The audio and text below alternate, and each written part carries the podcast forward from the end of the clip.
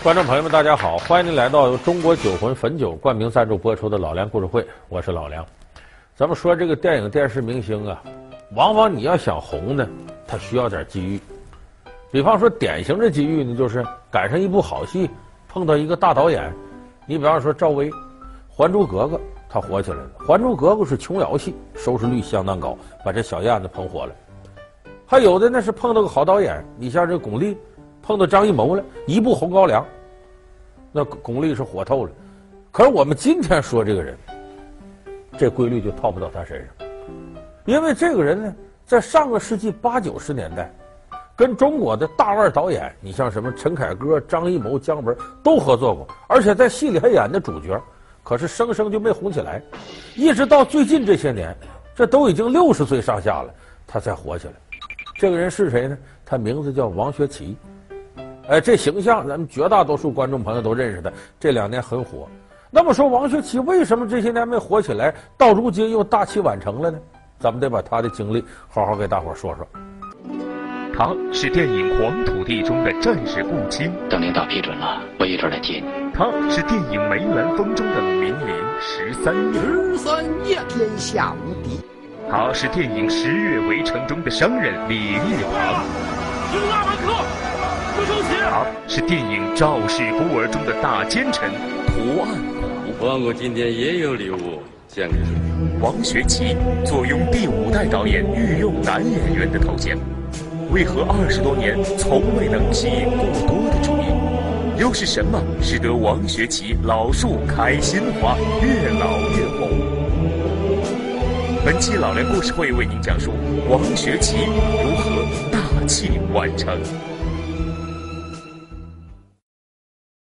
这个王学圻呀，原来当兵，十四岁参军，是文艺兵，所以你看呢，他身上军人气质特别浓厚。现在他是一九四六年生人，今年六十七岁了。可是你在很多场合，你看他腰杆溜直，根本就不像六十多岁人，那个军人气质特别明显。姜文曾经讲过一个事儿，他跟这个王学圻原先呢，他们都住在部队大院里边。他说姜文看王学圻最有意思的是什么呢？比方说每天早晨。这王学圻准时下楼来呢，倒垃圾来，拎着那塑料袋里装垃圾，扔到垃圾箱。姜文就在楼上看，王学圻大踏步走到垃圾箱跟前，啪，把垃圾准确的放在垃圾箱里，一转身就跟走正步似的，咔咔咔往回走。就他生活当中，你看着都是军人这套做派。好男儿才当兵，才当得起兵，才配当兵。所以说，王学圻现在给我们感觉呢，还是那种一身正气的感觉。虽然他演了很多反面人物，但是你见了这人，你感觉这个人应该是个很正派的人。他这个出道比较早，在部队里边一直演戏。第一次机会轮到他的时候呢，他那阵已经过了三十了。一九八四年的时候呢，作为第五代导演的领军人物陈凯歌，当时找他拍了一部戏，这部戏的名字叫《黄土地》。这个戏里头呢。请王学圻来演什么？一个八路军战士叫顾青，我叫顾青，这叫老顾吧。这基本就本色演出，他就是军人嘛。这个戏后来火得一塌糊涂，当然这个火和现在我们说票房高两回事儿。他是在业内，大多数电影导演，包括外国导演看了都说这片子拍得好。就当时呢，从整个这片子的用光，包括镜头感，在当时都给第五代导演立了一个标志杆。这个戏导演是陈凯歌，摄影是谁？是张艺谋。你看那个时候他就跟这些大腕合作，可是这个戏呢，引起这么大的轰动，这个主角啊没火起来。王学圻当时就觉得挺纳闷，你看怎么这大伙没记住我？那时候人都虚荣啊，你像刚演部戏，经常站到哪个呃大院门口站着，他就希望啊哪人过来看，哟，这不黄土地里那顾青吗？有时候在这一站一两个小时，没人认识他，他就琢磨：你说我怎么就红不起来呢？说等着吧，再演一部好戏。哎，隔了两年，陈凯歌又找他拍了个《大阅兵》。教员所长同志，参加庆祝中华人民共和国成立三十五周年阅兵式，空降兵方队集合完毕，请指示。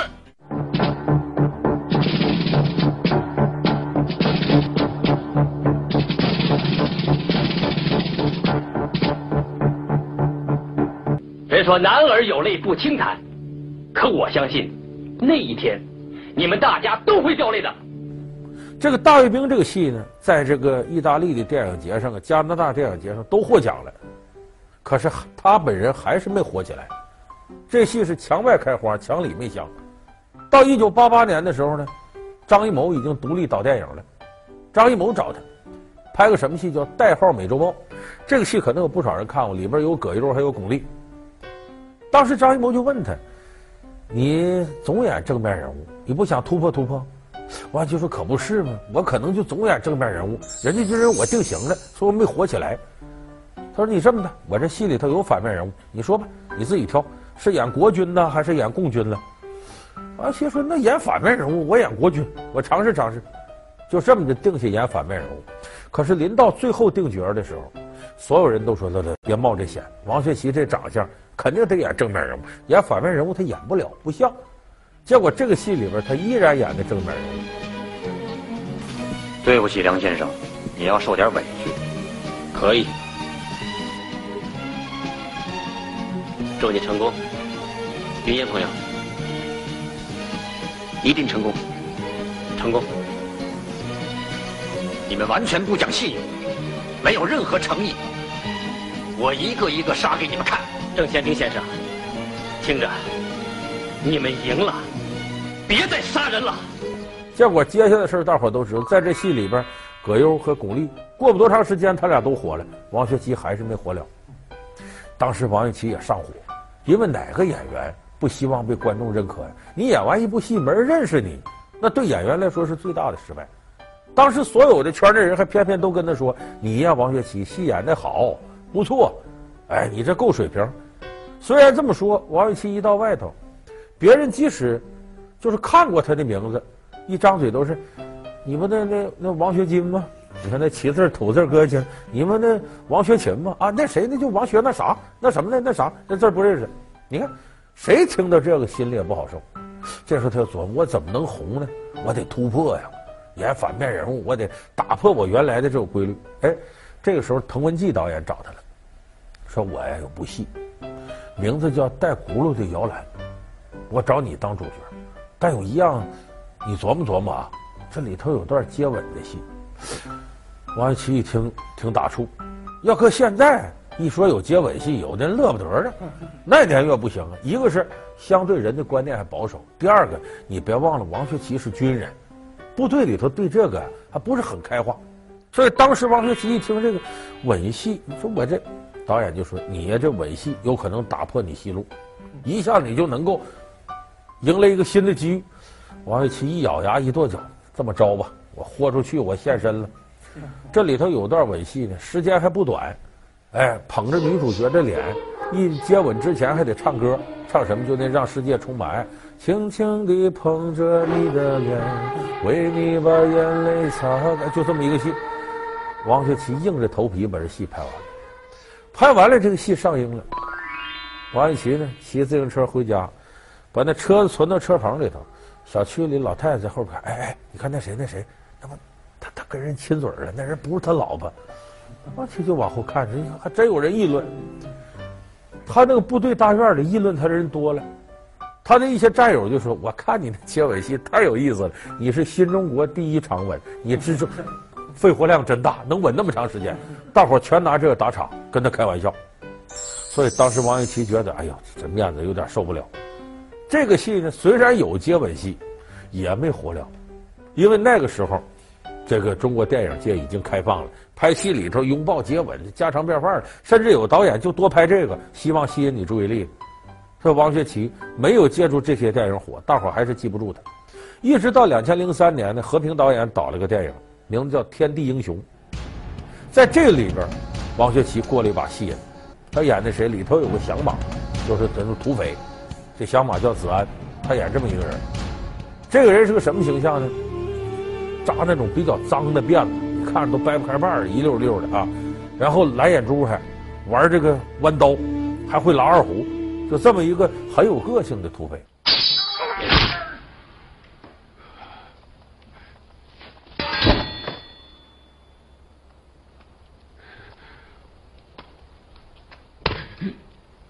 用不着害怕，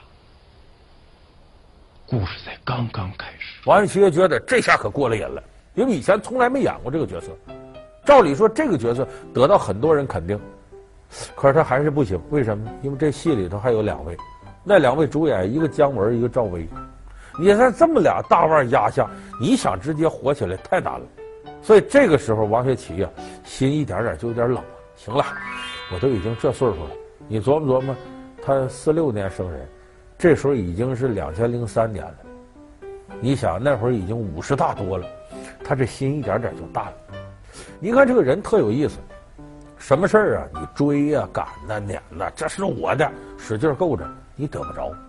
等到你把这看淡了，无所谓了，这能有啥？哎，他追着你来了。这就咱们那句俗话嘛，有心栽花花不放，无心插柳柳成荫。两千零八年的时候，一个机会来了，又是陈凯歌找到王学圻，说这回呀、啊，对不住你啊，找你演戏不是主角，一个配角，你看你演不演？这什么配角？我拍梅兰芳，这里边梅兰芳小时候啊，管一个人叫爷爷，历史上真实人物呢叫谭鑫培，我这里呢管他叫十三燕。十三燕，天下无敌。不说了，不说。他爷爷叫梅巧玲，和梅巧玲同一时期的呢，总共有十三位京剧名角，统称为叫同光明陵十三绝。就说同治和光绪年间有这么十三位角，这里边包括什么张二奎呀、刘感三呐、于才胜啊。这里头最小的一位就是谭鑫培这一辈里边。其中梅兰芳他爷爷梅巧玲位列其中，所以从这会儿论辈儿，梅兰芳得管谭鑫培叫爷爷。这里头这十三样就是谭鑫培，呃，作为十三燕的原型。所以当时王学圻一看这个人物太有个性了，这个人物是个什么人呢？外柔内刚，外表看呢也没什么脾气，也没什么啥的，但是骨子里头呢对艺人的身份极为较真儿。你看里头有台词儿。咱们艺人是下九流啊，对身份他很较真儿，而且呢，希望自己的徒子徒孙啊，能够吃一口钢枪饭，不要轻易做出一些违背道德水准和艺人规矩。当时王学圻一看这个角色出彩，接，把这戏就接下来。为接这个戏呢，他以前不会京剧啊，专门找京剧名家，啊，你像这个谭鑫培当年的戏出名的，呃，你比方四郎探母的杨艳辉，啊，这定军山里的老黄忠，可是，一进这个。呃，拍摄场地总也找不着感觉。陈凯歌就说：“你看你是不是过去是军人演太多了？我总觉得不是那个范儿。你要演的是个老艺人，哎，你这感觉还是雄赳赳腔的，你这不对。”后来有这么一天，突然间陈凯歌突发奇想，跟这王学圻说了：“你看你说话啊，这个婉华呀，啊，今儿怎么改戏呀？如何？你这样，你把声音高个八度，我听听。说什么叫高八度？”往太监的路上走，听听，哎，王学圻试了一下，往这一站，婉华，哎，对，就这感觉。帅哥说这就对了，这老艺人呢，表面上很矜持，但是骨子里头的东西跟外表反差很大。他又要自高身份，怕别人瞧不起他，你把声调抬高了。所以这时候我们就看到十三燕在梅兰芳里面，你听这台词，婉华，今儿下午还得默戏，赶拉长音儿。所以这个戏里头，陈凯歌帮了他不少忙，加上他自个儿琢磨，回过头这部戏，他凭这个，王学圻在台湾金马奖获得了最佳男配角。这个时候开始，王学圻真正开始大火特火。接下来零九年他又接部戏，咱不少朋友都看过《十月围城》，他里边演那个爱国商人李玉堂。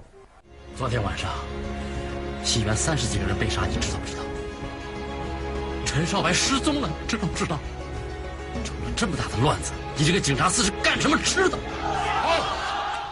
就这些主角反而是围着他转，但是他没有抢主角的戏。他作为一个有机结合点，把各个主角戏都串一块了。这里边可有不少腕儿啊，甄子丹、谢霆锋、梁家辉，这里边是还打篮球的巴特在里边还有戏呢。所以这一帮人都围在他周围，结果最后呢，他以配角身份。最后他得的奖最大，那是第四届亚洲电影大奖，他获奖了，最后成为影帝了。所以王学圻呢，到了这个时候，迎来了人生的，可以说这都不能算春天了。但确实对于他演艺生涯来说，这是个春天，一辈子没活到这程度。那么在这之后呢，王学圻接的戏就数不清了，这个也找他，那个也找他，而且演的各种各样角色，正派的、反派的都有。因为大家发现呢，这棵老树啊，之所以能开新花，是他这些年一点点攒出来的。演了三十多年戏了，每个戏到他这，他都认真研究角色。所以说，由于机遇各种各样的事他没有活了。但是呢，这个事儿一点没白费，他把自己能耐是攒出来的，东西一点没糟践。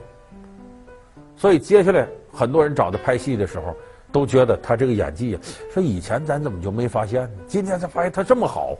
你想想，怎么可能一个人要三十年不用功，突然间到六十多岁反而好了？不可能的事儿。但是这些年他演戏一个高峰呢，是前年他接那个陈凯歌的《赵氏孤儿》。结果为了保全这个孩子血脉，他反而让这孩子呢认这个屠岸贾为干爹，希望将来有机会报仇。那么屠岸贾这个角色难拿在哪儿呢？他既要展示心狠手辣的、奸诈的这一面、凶狠的这一面，同时他又作为孩子的干爹，要展示对这孩子的慈爱。以及最后发现真相的时候，那种痛苦、绝望、纠结和挣扎。因为这里的人物形象既是一个政治人物，同时在家里又是一个慈爱的父亲，同时在大是大非面前又面临着大起大落的心理经历。所以这时候王学圻就把他这个一生的一些感悟，这些年演戏的东西，再加上自己丰富的阅历揉到里头去了，所以才把这个形象呢拿捏的驾轻就熟。所以我是觉得，在这个呃《赵氏孤儿》里边啊。应该说，相对比葛优的演技来讲，对这个人物的这种吃透的感觉，我倒认为王学圻的屠岸贾是这里边能够给我们留下最深刻印象的这么一个人物。好，欢迎您回到由中国酒魂汾酒集团冠名赞助播出的《老梁故事会》。所以你看，今天呢，我们把王学圻呃这个演艺生涯呀，大致给大伙说了一遍。我就想，在我们生活当中，可能也会有很多这样的人，怎么也红不了，着急。可能你正处在这样一个十字路口，但其实作为一个演员来讲，或者说作为你其他行业，你想真正出来，有那么句话说：人怎么能成名呢？三分能耐，六分运气，一分贵人扶持。就是有的时候啊，这个成名真的不是说你能耐大就一定出名，天时地利人和，缺一不可。说三分能耐，你得有本事。六分运气，一分贵人扶持。一分贵人扶持，就找对了一个能相中你的伯乐。六分运气是什么呢？就是天时地利人和得结合到一块儿。你看很多演员，导演跟他说：“你呀，演技真不错，你快火了。”说那我怎么没火呢？你就差一部戏。但往往有的演员这辈子就等不来这部戏。所以今天我们说王学圻六十岁才火起来，很多人就扼腕长叹：“你这人，你这么大能耐，这才火。”其实，我倒觉得王学圻是幸运的。因为演员这个行当呢，像个金字塔，你光看到塔尖上熠熠生辉那些人，但是塔基都有，这个时候正在积攒着人生将来要突破那一瞬间的能耐。可是即使他这能耐积攒到了，他也不见得有机会成名。所以我们说王学圻最后出来了，这就不错。因为这个行当里边，最终能够成名成家的人毕竟是少数。她是一九四二中的逃荒女人花枝。她是唐山大地震中坚强母亲李元妮，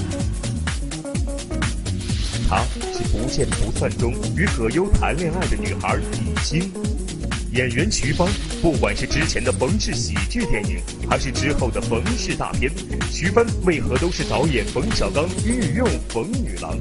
是因为徐帆的不足演技，还是两人的关系夫妻？下期老梁故事会为您讲述徐帆夫唱妇随的别样人生。好，感谢您收看这期由中国酒魂汾酒冠名赞助播出的老梁故事会，我们下期节目再见。